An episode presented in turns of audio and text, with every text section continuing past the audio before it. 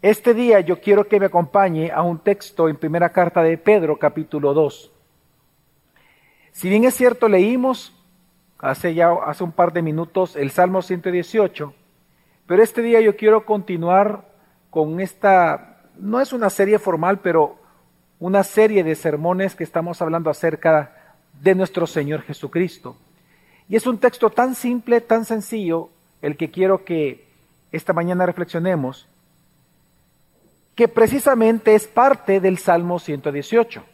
El apóstol Pedro, en su primera carta, él está citando el Salmo 118 para decir una verdad que es la que quiero que reflexionemos en esta mañana. Dice primera de Pedro capítulo 2, versículo 6 al 7, y lo voy a leer en la versión Reina Valera 1960. Dice, por lo cual también contiene la escritura.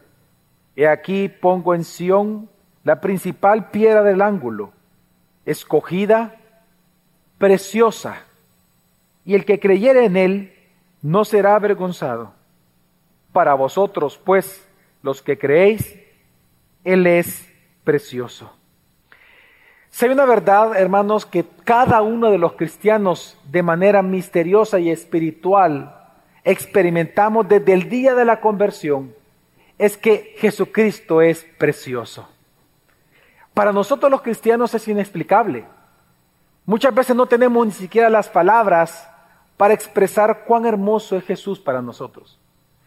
Pero si algo todos los cristianos verdaderos del mundo, de todas las épocas, estamos de acuerdo, es que Él es precioso para nosotros. Yo recuerdo que recién convertido mi alegría fue tan grande y tan inexplicable. Es un momento tan hermoso encontrarse con Cristo y ser encontrados por Él, ser perdonados, saberse perdonado por Cristo, que yo lo que quería era simplemente hablarle de Jesucristo a todas las personas que yo conocía. Yo recuerdo que por amor a Jesucristo yo dejé amigos, dejé personas con las cuales yo me juntaba, dejé ciertas conductas, ciertos comportamientos, ciertos lugares, ciertas tradiciones por amor a Cristo. Porque lo que un cristiano quiere hacer realmente todo el tiempo, Cristo es tan valioso para nosotros, de, tal manera Él es tan hermoso, que lo que queremos es vivir agradándole a Él. Yo me convertí joven y yo recuerdo que Semanas después incluso una persona eh, me dijo, mira, yo te quiero enseñar a predicar. Obviamente no sé por qué lo hizo, entiendo que fue Dios quien lo pudo haber enviado, pero, pero no sé por qué. Simplemente me dijo a mí, a otra persona, mira, te quiero enseñar a predicar. Él era un predicador eh, eh, itinerante y me enseñó y, pasamos varios meses aprendiendo. Y el primer sermón que yo tuve el privilegio de predicar fue a un grupo de jóvenes. Y lo único que yo recuerdo, porque no recuerdo bien el texto bíblico, pero yo lo que sí recuerdo es que lo que yo quería predicarles, porque era lo que más mencioné, es que Jesús es nuestro Dios Salvador. Es que cuando uno, cuando uno está convertido, cuando uno se convierte, si hay una verdad que uno atesora y que uno experimenta todos los días de su vida, como dice el texto bíblico, es que Él es precioso. Hermanos, para los que queremos Jesús es precioso. Amén. Jesús es valioso. Jesús es inestimable. Jesús es hermoso. Y resulta que entre más conocemos a Jesús por medio de su palabra, más hermoso Él se vuelve delante de nuestros ojos. Sin embargo, para los que no creen, ellos dirán que estamos locos. Ellos dirán que somos fanáticos, ellos dirán que somos tontos. Pero mi respuesta a ellos es que si en verdad tú te fijas si todos los cristianos del mundo de todas las épocas dijéramos que hemos sido engañados, entonces, bueno, tú tienes razón, somos tontos.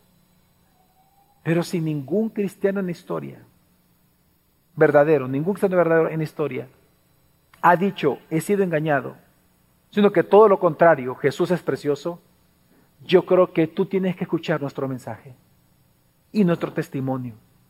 Porque resulta que para todos los que estamos aquí, verdaderos cristianos, Él es precioso. Y el contexto del texto que estamos leyendo de eso trata, y el mismo texto, ¿no? Es interesante que la primera carta de Pedro fue escrita obviamente por, por Pedro, y fue escrita para poder animar y fortalecer a nuestros hermanos que por persecuciones estaban huyendo a las diferentes regiones de Asia Menor, Poncio, Galacia, Bitinia, Capadocia, Asia misma, lo que hoy es Turquía. Esta carta fue dirigida precisamente a nuestros hermanos que se encontraban allí. Y él les escribe, el apóstol Pedro, para animarlos y exhortarlos a que permanecieran firmes en su fe en Cristo Jesús, a pesar de las graves persecuciones que estaban en ese momento ocurriendo con ellos. Por eso es que en Primera de Pedro, en el capítulo 1, usted encuentra dos grandes temas eh, de parte de Pedro para ellos. Lo primero, él les enseña las grandes bendiciones que hemos recibido en Cristo Jesús. Y en segundo lugar, que por causa de haber recibido estas grandes bendiciones, él hace un llamado a que, a que obedezcan a Cristo, a que amen a Cristo, obedezcan a Cristo y que ellos puedan eh, esperar estas recompensas eternas eh, viviendo una vida piadosa y santa. Ahora bien, en el capítulo 2, Él da otra orden. Y esta orden es, los manda a que se despojen de sus viejas costumbres, a que se despojen de sus viejos procederes, de la, de la vieja naturaleza, de las prácticas de la vieja naturaleza, y que juntos, todos como cristianos, crezcan como un solo edificio llamado la iglesia, como una casa espiritual, como un templo de Dios, crezcan juntos para gloria de Dios. ¿Qué es el texto que estamos leyendo? Pero la pregunta es, la pregunta que surge, que es normal natural en nosotros, es ¿cómo se hace eso? ¿Cómo nosotros podemos dejar nuestras viejas prácticas si estamos tan acostumbrados a ellas? ¿Cómo nosotros podemos irnos renovando de gloria en gloria? ¿Cómo nosotros podemos abandonar todo eso y a la vez crecer juntos como hermanos en Cristo? Y la respuesta entonces de Pablo es el texto que estamos leyendo y la respuesta de Pablo es en Cristo.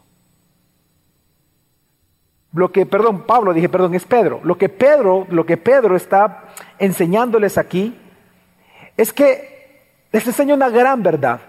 Les dice, que aquel Jesús, y ocupo una metáfora, Jesús fue la piedra que los edificadores desecharon, los edificadores de Israel. Aquí se está refiriendo a los líderes judíos. Se supone que los líderes judíos, los líderes de Israel, tenían la misión de conformar un pueblo santo para Dios. Pero ellos, en lugar de escoger a Cristo cuando Cristo vino al mundo, ellos en lugar de aceptarlo, lo rechazaron, sabemos la historia, lo mataron en una cruz porque lo menospreciaron, no lo vieron importante para edificar un pueblo santo para Dios. Entonces Pedro dice, esa piedra que los edificadores desecharon, resulta que vino a ser la piedra angular, es decir, el fundamento del edificio que Dios ahora está construyendo, que es la iglesia, de la cual ahora ustedes forman parte como piedras vivas, porque así como la piedra viva, ustedes son piedras vivas, en las cuales Dios está ocupando para edificar su templo o su iglesia o su casa espiritual, que es su pueblo. Precisamente ya en ese contexto, entonces viene a decir que esa piedra viva, que esa piedra angular que desecharon los edificadores es preciosa en sí misma. Y es en ese contexto que dice, por lo tanto, para los que han creído en esa piedra, para los que han creído en la roca que es Cristo, él es precioso. Por lo tanto, hermanos, en esta mañana, yo lo que quiero predicar es que Jesucristo es precioso. Yo les pido que me permitan hablar de mi Jesús que es precioso. Porque Jesús es precioso. Y hay tres cosas que este texto nos enseña a nosotros acerca de la preciosidad de Jesús. Número uno, nos podemos nosotros nos podemos hablar de cuán precioso es Jesús. Número dos, la razón por la cual Él es precioso a nuestros ojos de los hijos de Dios, de los cristianos. Y número tres, lo que para nosotros significa creer esto. De hecho, el título del sermón de esta mañana es Él es precioso. Y la meta que yo tengo o el objetivo que tengo con este sermón, hermanos, es exhortarte, convencerte que debido a su incomparable persona y maravillosa obra en nosotros, Jesús es muy precioso. Amén. Así que lo primero que tenemos que ver, hermanos, en este texto es que Jesús es precioso. Dice versículo 7, versión Reina Valera, para vosotros pues los que creéis, Él es precioso. Cuando nosotros leemos esto, pudiéramos pensar que, como se lee, la palabra precioso es un adjetivo. Recuerde que un adjetivo, la función de un adjetivo es eh, calificar algo. Por ejemplo, cuando yo digo el micrófono es bueno, la palabra bueno estoy ocupando como un adjetivo. Pero lo interesante de la palabra precioso, cuando dice él es precioso, es que en griego no es un adjetivo. Está escrito como un sustantivo. Lo que está diciendo Pedro es algo más allá Pedro no solamente está diciendo que Jesús es precioso, que Él es invaluable. La palabra precioso significa invaluable, no tiene un valor. Es tan alto su valor que no se puede clasificar su valor. Así que Pedro no solo está diciendo de que Jesús es invaluable, es precioso, sino que está diciendo que Jesús es la preciosura misma. Él es la suma y la sustancia de todo lo que es precioso. Él es precioso. Así que para nosotros es impresionante porque lo que está diciendo Pedro es que hay un momento que cuando tú lo comienzas a conocer a Jesús, que te das cuenta que solo quieres a Jesús y nada más. Él es tan invaluable, Él es tan preciado, Él es el tal tesoro inestimable que tú quieres a Cristo y nada más. Hermanos, Jesús es precioso. Él es tan precioso, imagina que, Imagínate que Él es tan precioso para nosotros que nosotros le hemos confiado nuestra vida eterna a Él. Él es tan precioso que Él viene a ser aquel tesoro por el cual vendimos todo para comprar el terreno y quedarnos con ese tesoro. Él es la perla de gran precio, es decir, precioso. Él es la perla preciosa por la cual estamos dispuestos y hemos hecho eso, dar todo con tal de seguir a Cristo. Él es tan precioso que imagínate que esta mañana estamos aquí un domingo congregados alrededor de la palabra de Cristo para adorarlo y amarlo, porque Él es precioso. Él es tan precioso para nosotros que así ha sido desde el inicio de la iglesia con muchos de nosotros, con muchos de nuestros hermanos.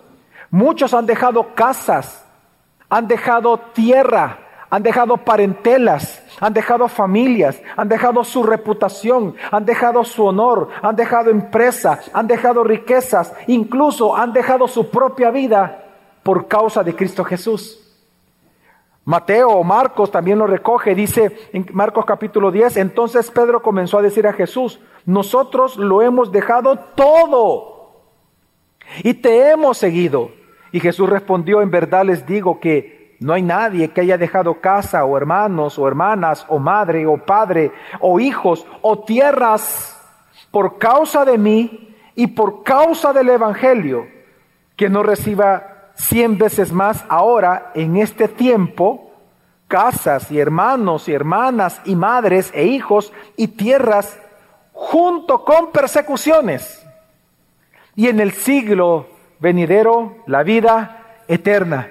Hermanos, Jesús es tan precioso que desde la historia en que comenzó la iglesia, todos los verdaderos cristianos hemos dejado todo por Cristo. Él es tan precioso que leemos en Hebreos capítulo 11 que nuestros hermanos de Hebreos 11, muchos de ellos murieron esperando como viendo al invisible, esperando ver al Mesías prometido. Nuestros hermanos del primer siglo no se quedan atrás en esto que usted y hemos hecho y que toda la iglesia lo ha hecho. Nuestros hermanos en los primeros siglos tomaron su cruz con regocijo, aún en la persecución, porque para ellos Cristo era precioso. Muchos de ellos fueron aserrados, fueron quemados. Hay testimonio público y testimonio por escrito que muchos de nuestros hermanos que fueron estirados en el potro, mientras más estirados eran sus nervios, más felizmente cantaban a Cristo. Hay testimonio escrito que mientras los candentes hierros se forjaban y se calentaban para desgarrar las pieles de nuestros hermanos que murieron de esa manera, más ellos confesaban a Cristo. Mientras el hacha, el fuego y la estaca eran preparadas para su muerte, resulta que más valor tomaron nuestros hermanos ante el mundo para no negar a Jesús. ¿Acaso hemos olvidado de nuestro hermano eh, Policarpo, obispo de Esmirna? Como cuando fue capturado fue, le, comenzaron a decir, porque ella era un anciano, que negara a Cristo. Y él negándose a negar a Cristo, resulta que lo meten en una hoguera. Y él comienza a cantar al Señor. Y pusieron más fuerte la hoguera y él no se quemaba, ni uno de sus cabellos. Era un milagro impresionante que estaba pasando frente a sus ojos. Está eso por escrito. Y la manera en que murió al final fue por una estaca que le tuvieron que meter en el corazón porque no se quemaba. ¿Qué podemos decir nosotros de perpetua y felicidad del siglo III? Mujeres que amando a Cristo fueron echadas a los leones y frente a toda una turba de personas celebrando su muerte, fueron desgarradas por los leones, sacudidas y tiradas y sus miembros salieron y comiéndose los leones. Pero ellas murieron felices, cantando y predicando de Cristo a todos ellos. ¿Qué los llevó a todos ellos a hacer eso? Que para ellos Cristo es hermoso. Para ellos Cristo era hermoso. Es inexplicable. Si tú no eres cristiano, estás aquí en esta mañana, quiero decirte que yo sé que te va a costar entender esto, pero para los que hemos creído, Cristo de verdad es precioso. No, no, no, no hay manera de explicártelo porque Él es nuestro máximo y único verdadero tesoro. No hay nada que se compare a Cristo en nuestra vida. Él es precioso. Y Él sigue siendo precioso. Tanto que aquí conocemos, en esta mañana, en este cuerpo de hermanos que nos encontramos aquí congregados, aquí hay mujeres y hombres que para venir a la iglesia tuvieron que soportar esta mañana los gritos de sus familiares que le decían, tú eres un tonto porque vas a la iglesia, ¿qué haces creyendo en Jesucristo? Ahí vas a que te roben el dinero. Aquí hay hermanos y hermanas que son fieles en sus diezmos y en sus ofrendas y resulta que durante la semana reciben escarnio de sus amigos y familiares. Pero ¿por qué vienen y por qué dan y por qué sirven al Señor? Porque Cristo es precioso para nosotros. Hermanos, Jesús es tan precioso para nosotros que no solamente Él es una delicia, sino la suma de todas ellas. Jesús es nuestra delicia. Él es todo lo que queremos, Él es todo lo que anhelamos, Él es todo lo que nos proponemos, Él es todo lo que deseamos, Él es todo lo que tú y yo con nuestra mente y corazón podemos concebir, Él es todo. Ya sea en la salud o en la enfermedad, ya sea en abundancia o en escasez, nosotros disfrutamos de Jesús. Y por eso estamos aquí. No estamos aquí porque nos van a regalar dinero. No estamos aquí porque nos sentimos bien de salud o nos sentimos mal de enfermedad. Estamos aquí porque queremos a Cristo. Aquí hay gente enferma que está sentada adorando a Cristo. Y aunque ellos salgan enfermos incluso, si Dios quiere, de este lugar, aún así seguirán gozándose de Cristo. Pero ¿de dónde viene esa locura de nosotros los cristianos? Viene de que Jesucristo es precioso. Hermanos, Jesús es tan precioso que nuestro propio vocabulario no alcanza para describir la hermosura, la dignidad y la grandeza de nuestro amor y admiración por Cristo Jesús. Es que si nuestro vocabulario alcanzara, bueno, entonces ya no se escribirían canciones, himnos, poemas y libros acerca de Cristo como hoy en día se siguen escribiendo.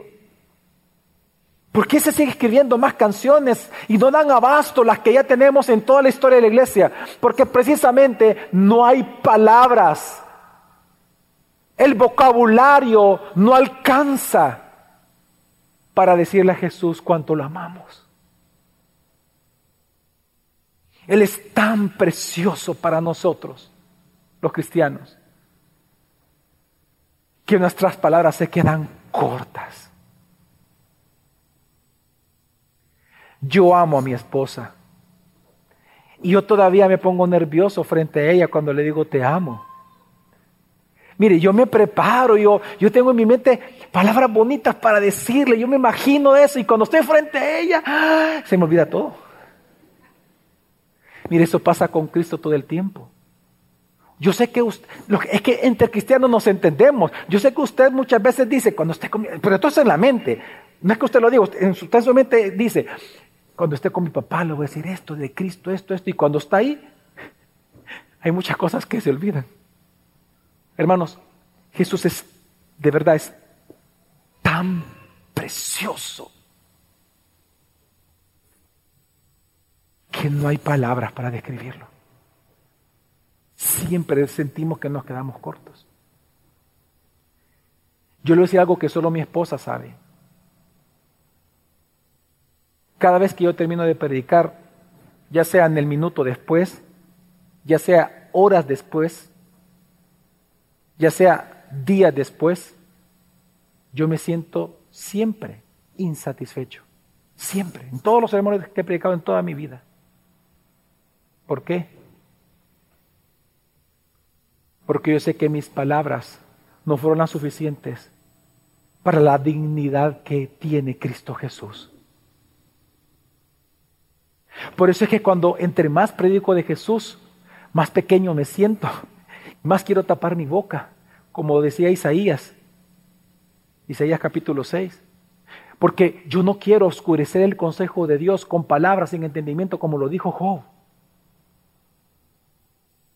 Él es tan precioso que nuestro vocabulario no alcanza. Es, creo que fue Spurgeon el que dijo que, que, que nunca nadie va a eh, hablar, eh, perdón, él dijo que nadie nunca va a exagerar acerca de Jesús cuando hable de él. Yo, yo estoy de acuerdo con él. Porque, como dice aquel, aquel corito que mi esposa me recordó esta mañana, palabras faltarían para decirte, dice el himno, cuánto te amo. Nos quedamos siempre cortos cuando queremos hablar de Jesús. Hermanos, todo lo que digamos siempre de Jesús quedará por debajo de su dignidad. Pero aún así, todo lo que decimos de Jesús le da gloria a Él y Él lo recibe con todo agrado. Amén. Y por eso nosotros hablamos con nuestros hijos de Jesús. Y yo sé que nuestros hijos muchas veces no nos entienden, ¿verdad? Y cuando hablamos de Cristo es en esa pasión en que hablamos, y, pero es porque Jesús es precioso para nosotros. Él es tan precioso que incluso, hermanos, nosotros, eh, el miedo que teníamos a la muerte se ha disipado por la confianza que tenemos que después de morir estaremos con Él eternamente. ¿Por qué? Porque Jesús es nuestra eternidad. Jesús es tan precioso que lo que nosotros deseamos no es el cielo. Nosotros lo que deseamos es a Cristo. Porque si a nosotros se nos heredara cielos nuevos y tierra nueva sin Cristo, lo que estaríamos heredando sería el infierno mismo. Porque lo que un cristiano anhela no son las moradas eternas, es al eterno Cristo. Él es nuestro cielo. Él es nuestra alfa y Él es nuestra omega. Él es nuestro principio y Él es nuestro final. ¿Por qué? Porque Él es precioso para nosotros. Ahora la pregunta es, ¿para quiénes es precioso? Bueno, el versículo 7 dice, para vosotros pues lo que creéis, Él es precioso. Pero la pregunta es, ¿por qué para nosotros los que creemos? ¿Por qué para lo que hemos recibido la obra salvadora de Cristo Jesús? ¿Por qué Él es precioso? Es que eh, la pregunta es válida porque recordemos que para el mundo caído, el mundo miserable, desventurado, ciego, pobre y desnudo, para el mundo Jesús no es precioso. Jesús es grotesco. Jesús es una fantasía. Jesús es un, motivo de burla. Jesús es un tonto que murió en una cruz. Para el mundo eso es. Para este mundo ciego y miserable, Jesús no es precioso, sino que Jesús es despreciable. Y si no, pregúntale a tus amigos de verdad lo que piensan de ti porque tú hablas de Jesús. Pregúntaselos de verdad a los que no son cristianos. ¿Qué ¿Qué piensan ellos de verdad cuando tú hablas de Jesús? Pero diga, de verdad dímelo. Y te vas a dar cuenta que para ellos Jesús es despreciable. Para este mundo lo precioso no es Jesús, lo precioso para ellos es la riqueza, la popularidad, la fama, el dinero, la lujuria, el placer, la comodidad, las cosas electrónicas, los bienes materiales, la belleza física, pero nunca va a ser Jesús. Por eso es que el mundo niega su deidad, por eso es que el mundo niega sus palabras, pisotean su sangre y se burlan de su gloria. Hermanos, para el mundo, el nombre de Jesús es vulgar. La cruz es una locura. El Evangelio es fantasía. Y la Biblia simplemente es una colección de viejos mitos, fábulas y leyendas. Pero no así para los que queremos en Cristo Jesús. Para los que queremos en Cristo Jesús, Él es precioso. Ahora, ¿por qué Él es precioso? Porque nos ha salvado. Porque Él, habiéndonos salvado a nosotros, Él nos ha unido a Él. Y resulta que ahora le conocemos y a través de los ojos de la fe lo podemos ver, lo podemos palpar, lo podemos disfrutar y sabemos que Él existe, que es real y que su salvación y redención es real para nosotros. Para nosotros Él es precioso porque lo hemos gustado, lo hemos degustado, lo hemos probado y resulta que no hay nadie como Él. Él es precioso porque estando unidos a Él nos damos cuenta que entre más le conocemos, más nos enamoramos de Él, más profundamente nos enamoramos. Por eso es que primera de Pedro, el texto que leímos, hoy lo voy a leer un poco más despacio y dice, primera de Pedro 2, 6 al 7, fíjate lo que dice, por lo cual también contiene la escritura, he aquí, pongo en Sión, el monte de Sión, recordemos que proféticamente representa a la iglesia. En el monte Sinaí se dio la ley. En el monte de Sión vendría el Cristo. Y dice, he aquí pongo en Sión la piedra principal del ángulo, escogida, preciosa. Y el que creyere en él, es decir, que la piedra es una persona, el que creyere en él no será avergonzado.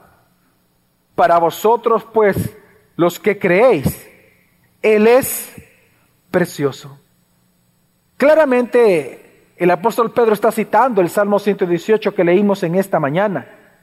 Que el Salmo 118, a partir del versículo 11, 12 en adelante, comienza a señalar a Jesucristo resucitado como la piedra angular, o la piedra viva o el fundamento del nuevo templo del cual ahora tú y yo somos sacerdotes para adorar a Dios, pero a la vez somos las piedras vivas que se levantan para construirlo.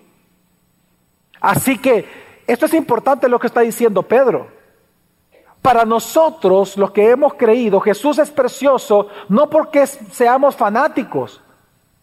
La preciosidad de Jesús no deriva de, nuestro fanatismo o de nuestras pasiones fanáticas como, como los futbolistas, o perdón, como la gente que le gusta el fútbol, que de sus pasiones nacen muchas cosas y dicen, no, este es el mejor del mundo, no el otro, de sus pasiones. No, nosotros no somos así con Cristo. No es de nuestras pasiones fanáticas que decimos que Él es precioso, no. Decimos que Él es precioso porque nuestra fe está fundamentada en la sola escritura, porque hemos creído el testimonio de la Biblia de que todo lo que Él ha hecho, por ser la piedra angular, es precioso. Hermanos, para que algo sea precioso, tiene que tener tres características. Para que algo sea de verdad invaluable, precioso para nosotros, tiene que cumplir tres características. Número uno, tiene que ser raro. Número dos, tiene que tener valor en sí mismo. Y número tres, tiene que ser útil. Pues Jesús, hermanos, cumple las tres, las tres características de manera superlativa. Hermanos, Jesús es más que raro. Jesús es único.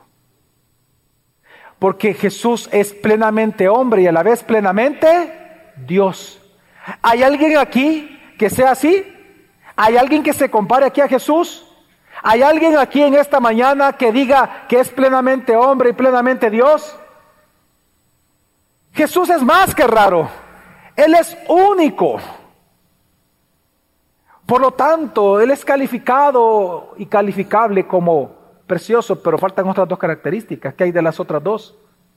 Claramente Él cumple la primera, pero ¿y la segunda? ¿Acaso Él tiene un valor propio? Oh hermano, Jesús es incomparable. Nadie se puede comparar con Jesús. Nada depende de Jesús. Nada de, Él no depende de nada, sino que todos nosotros dependemos de Él. Él tiene valor en sí mismo porque Él es Dios. Él tiene un valor incalculable porque Él es Dios. Tú y yo no nos podemos comparar a Él, ni el mejor de los hombres, ni la mejor de las mujeres de la historia. Traigamos acá en este, en este cuarto, traigamos en este salón, traigamos a Salomón con todas sus riquezas, con toda sus gloria, con todas sus propiedades, con todo su oro y su plata. La plata era tan, tan común dentro del templo de Salomón que, que estaba en el piso, tirado como que fuera polvo, como fuera piedra. Traigamos toda esa riqueza de Salomón a este cuarto y a Salomón. Traigamos a Napoleón con su gran imperio, con su gran fama, con su gran estrategia en su mente. Traigamos aquí a cualquier otro. Traigamos a Jordan con todos sus trofeos. Traigamos al mejor de los futbolistas, al mejor de los basquetbolistas, traigamos al mejor artista, al mejor youtuber, al mejor influencer. Traigámoslos a todos estos aquí, juntos, a Picasso con todas sus obras de arte pero luego después traigamos al Cordero inmolado. Traigamos a ese Jesús ensangrentado. Traigamos a ese que murió y resucitó y está sentado en el trono. ¿Sabes qué pasaría? Que todos los que te acabo de mencionar caerían de rodillas ante Él y reconocerían que solo Él es digno por ser el Rey de Reyes, el Señor de Señores que solo Jesús es el grande, incomparable, digno de alabanza y de adoración, y que no hay nadie que se compara a Él. Él tiene valor en sí mismo. Y lo tercero, ¿será útil el Señor? Por favor, es el Cordero Inmolado que ha quitado el pecado del mundo. Un abogado te puede sacar de la cárcel puede tratar un caso difícil, ser exitoso y vencer y hacerte ganar. Un médico puede crear la mejor eh, técnica para la enfermedad más terrible del mundo. Un buen maestro puede hacer de un mal alumno el mejor estudiante del mundo, pero ninguno de ellos se va a comparar el trabajo que ellos hacen con el trabajo de Jesús de salvar personas de la muerte eterna. Jesús es incomparable en su misión. Jesús es incomparable en su función. Él es el Salvador del mundo. Él es útil hasta la eternidad. Lo que hace un abogado te sirve para acá hasta que tú mueras. Lo que hace un médico te sirve hasta acá hasta que tú mueras. Lo que hace un economista, un ingeniero, te sirve hasta acá, hasta que tú mueras. Pero lo que hace Jesús trasciende a la vida eterna. Amén. Así que Él es útil, porque Él es nuestro redentor. En Él nosotros hemos sido justificados, hemos sido regenerados, salvados de toda condenación eterna, hemos sido perdonados, somos llenos, somos santificados, somos preservados día tras día y muy pronto seremos glorificados. ¿Hay alguien que pueda hacer lo mismo que Jesús? Hermanos, por todo esto, por estas tres características, para nosotros los que hemos creído, Él es precioso. Nadie se compara a Él. Hace poco estaba leyendo algo que de verdad me sorprendió porque ni siquiera, o sea, nunca había escuchado sobre esto, y es que en la guerra napoleónica en Europa, en la época de Napoleón, Inglaterra creó un, se llamaban clubes de sustitutos. En aquel entonces cuando se reclutaban a los hombres de la ciudad para que se volvieran soldados para ir a la guerra, era por votación.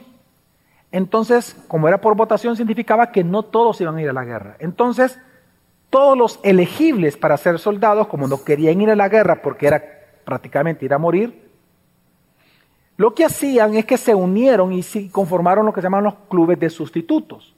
Es decir, que si usted salía sorteado como soldado para ir a la guerra, y si usted tenía suficiente dinero, usted iba al club del cual usted era socio y ofrecía dinero a todos ellos para que fueran un lugar suyo a la guerra. Obviamente esto se volvió cruel, inhumano, eh, va en contra de los derechos humanos, porque normalmente los que aceptaban ir a la guerra en sustitución del otro que había sido, que había salido en las rifas, eran los pobres. Los ricos comenzaban a pagar grandes cantidades para que sus hijos no fueran a pelear, pero si el pobre fuera a pelear, porque el pobre le dejaba ese dinero a su familia, porque si él moría le quedaba a la familia el dinero. Pues quiero decirle algo, hermano, que duro era para un pobre no tener un sustituto. Pues yo te recuerdo que hubo un día que tú estabas en el abismo, en el abismo del infierno. El fuego del infierno, el fuego de la jejena, hasta te estaba quemando tus cejas. Y en ese momento en el cual tú estabas a punto de caer, Jesús te dijo, no, yo pagaré por ti. Y Él fue tu sustituto y mi sustituto. ¿Y por qué Él fue nuestro sustituto en la cruz? Ante la ira del Padre. Es que Él es precioso a nuestros ojos. Nadie se compara a Cristo. Y por eso nosotros estamos dispuestos a servirle, a amarlo, a dejar todo por Él, a congregarnos, a cantarle, ¿Qué importa si puedo cantar o no? ¿Qué importa si le gusta que lado como yo canto? No, es que no le canto, le estoy cantando a mi sustituto. Porque yo no tenía cómo pagarle a él. Pero él pagó por nosotros, amén. Por lo tanto, si Jesús es así de precioso, amigo amiga que nos visitas, ¿cuál es la respuesta que tenemos que darle ante Él? Es que creas en Él que creas que Él es Dios encarnado, que murió por ti en la cruz y que resucitó al tercer día. Amigo, amiga, tú necesitas a Jesús porque tú eres pecador. Tú estás al borde del abismo. Si tú mueres hoy, mueres para la condenación eterna. Tú ya estás condenado. Pero la gran noticia es que hay uno solo que puede librarte de la condenación eterna y es Cristo Jesús. Así que ven a Cristo, ven a Cristo porque Él es precioso. Comprueba por ti mismo, gusta a Cristo, degústalo y comprueba lo precioso que es Jesús. Pero así como un enfermo, aunque tenga enfrente eh, el, el medicamento correcto que le pueda traer sanidad, si no lo toma no le sirve de nada. Así si tú no vienes a Cristo escuchando esto, no sirve de nada. De nada sirve que tú tengas frente a ti el mejor de los alimentos si no lo ingieres. De nada sirve que te entreguen la más grande de todas las herencias si no la tomas y la disfrutas. Frente a ti está Jesucristo. ¿Qué vas a hacer con Él? Abrázalo por medio de la fe. Pídele perdón por, tus pecados y cree en la obra redentora que Él obró por ti en la cruz de Calvario. Prueba a Cristo. Ahora, hay una tercera verdad en este texto que es impresionante. Y es que el hecho de que para nosotros los que creemos Jesús es precioso, eso en sí mismo es un honor para nosotros los pecadores, porque no lo merecemos. Tú y yo no merecemos el honor que Dios nos ha dado de poder ver por medio de la fe cuán precioso es Jesús. Y esto se ve mejor en las otras versiones que no son Reina Valera. Si tú me acompañas, si tú tienes, por ejemplo, la Biblia de las Américas, o tienes la nueva Biblia de las Américas, NBI o cualquier otra más, el texto más o menos dice así, este precioso valor es pues para ustedes los que creen. En vez de decir él es precioso, dice este precioso valor o esta honra es para ustedes. Como se lee en griego, esta frase es para los que creen, ¿cuántos creen aquí en Jesús? Para los que creen, Él es su honor. Y esto que estoy diciendo es lo importante. Para los que creen, Él es su honor. Así se lee en griego. Él es su honor. ¿Sabe qué significa, hermanos? que si nosotros de alguna manera podemos llegar a ser honorables ante Dios, solamente es por medio de Jesucristo. Es que la pregunta es la siguiente, ¿acaso nosotros siendo pobres, ciegos, desnudos, desventurados, ya con todos esos adjetivos que nos califican, podemos llegar a ser honorables? ¿Podemos llegar a tener honor, valor, valor para Dios? Dejemos que Dios responda. En Isaías 43, Dios nos prometió y dice, Isaías 43, 4, ya que eres precioso a mis ojos, digno de honra, y yo te amo, entregaré a otros hombres en lugar tuyo y a otros pueblos por tu vida. El Dios nos prometió algo, hermanos. Dios nos ha dicho que aunque somos pecadores, a los que hemos creído, somos preciosos a los ojos de Dios y somos dignos de honra.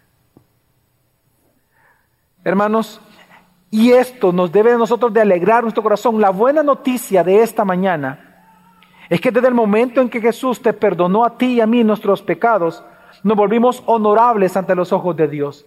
Ya no somos despreciables ante sus ojos, hoy somos honorables, valiosos. La palabra honor, eso significa que tiene un peso en sí mismo, tiene un valor. Ahora somos honorables ante los ojos de Dios. Bueno, si me ponen otra vez el texto en pantalla, el texto incluso dice que porque somos dignos de honra, es decir, porque somos, tenemos valor ya para los ojos de Dios, es que Él está dispuesto a pagar algo por nosotros. Usted solamente está dispuesto a pagar algo, el precio de su valor, porque para usted vale eso. Por eso usted, usted, usted paga lo que usted compra, porque para usted tiene un valor lo que va a comprar. Si no, no lo pagara, obvio. Entonces, ¿qué está diciendo? Es Dios hablando de usted y de mí. Dice, eres tan precioso a mis ojos y tan digno de honra que daré naciones enteras por ti.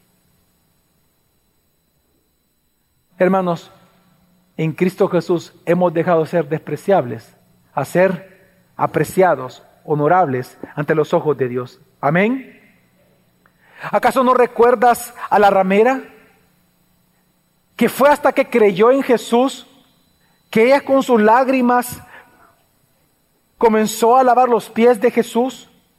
Mira qué honor más grande, el honor para una ramera, que cuando cree en Jesús, Él le permite, no importa su pasado, le permitió lavar los pies al Maestro, al Creador, al Logos encarnado, al Verbo encarnado, le lavó los pies. Yo no sé usted, pero qué honor más grande sería lavar de verdad. Si aquí estuviera Jesús en físico, qué honor más grande sería lavar los pies a Jesús. Si Él es el creador de todo, amén. Qué honor de esta ramera. Jesús le permitió lavar los pies después de que ella creyó. ¿O acaso nos olvidamos de nuestro hermano, en eh, el ladrón en la cruz? Para que él haya muerto en una cruz, imagínate la cantidad y la calidad de delitos que él tuvo que haber cometido. Mas, sin embargo, cuando él creyó, resulta que él disfrutó el honor, el ladrón, de haber sido el primero en ser recibido en el cielo por Jesús ya glorificado. Usted y yo nunca vamos a tener ese honor, lo tuvo este ladrón. Fue el primero en ser recibido por Jesús en su reino inaugurado. Qué honor más grande el de Mateo, un despreciable cobrador de impuestos, que una vez creyó a Jesús, Jesús lo hizo su discípulo. Qué honor más grande el de Pablo, perseguidor de la iglesia, asesino de cristianos, que no fue un ángel, Jesús mismo se le aparece y resulta que lo convierte en pescador de hombres. Hermanos, hermanas, amados, ya no somos despreciables ante los ojos de Dios. Ahora somos dignos de honra. Mira qué honor más grande tú y yo hemos recibido, que hemos sido elegidos para salvación. Qué honor que ahora tú puedes estar con Jesús, orar y platicar con Él. Y que piense por un momento. En este mundo, o sea, en San Salvador, en El Salvador, en nuestra cultura actual, y ha sido siempre, entre más rango o más eh, eh, reputación a imagen tenga una persona, estar tú con esa persona es honor para ti. Por ejemplo, eh, si usted estuviera con, con, con el presidente o con cualquier persona importante de este país, para usted sería un honor compartir la mesa con él. Así ha funcionado siempre en toda la historia. Para usted, por ejemplo, es un honor que su jefe en su trabajo, en su empresa, le diga frente a todos, fulana, buen trabajo el que has hecho. Quiero que le dé un aplauso a fulana que hizo excelente el trabajo. Más empleados como yo. Qué honor para ti estar en la boca de tu jefe. Pues quiero que sepas, qué honor más grande. Que no de un político, no de un jefe, no de un empresario, no, no. Qué privilegio más grande que tú puedes hablar todos los días con el creador y redentor de tu vida, con el creador de todo. Qué honor más grande el que tú tienes de que Jesús te llama a ti, mi amigo y mi hermano, el Dios del universo. Qué honor más grande. Por eso dice aquí la escritura, él es tu honor, Él es su, para los que creen, Él es su honor. Qué honor más grande que podemos aprender de Jesús por medio de su santa palabra. Qué honor más grande que podemos ser edificados, podemos descansar y podemos ser animados en Cristo Jesús. Qué honor más grande ser bautizados, haber sido bautizados en el nombre de Jesús. Tomar la cena del Señor, está sentado en su mesa en el nombre de Jesús. Qué honor más grande es firmar un pacto de membresía en una iglesia local del cuerpo de Jesús. Qué honor más grande es santificar su nombre cada día, servir a Dios cada día, amarle cada día. Qué honor más grande es sufrir por causa de Cristo y ser consolado por Cristo mientras sufrimos por Él. Y qué honor más grande, hermano, va a ser que un día tú y yo estaremos con Él y le iremos tal cual es. Que siendo pecadores, estaremos eternamente con Jesús. Qué honor más grande. Porque antes tú y yo, cuando éramos pecadores, pertenecíamos a aquella turba de personas que decía todo el tiempo, crucifíquenlo, crucifíquenlo, crucifíquenlo. Y resulta que ahora en Cristo Jesús seremos como aquellos que menciona Apocalipsis 19, 20 y 21. 21 específicamente cuando dice que estaremos en una turba de personas, millares de millares, que le diremos al Señor, le gritaremos, ya no crucifíquenlo, sino que le gritaremos, aleluya, porque tú mereces reinar sobre nosotros. Aleluya. Qué honor más grande.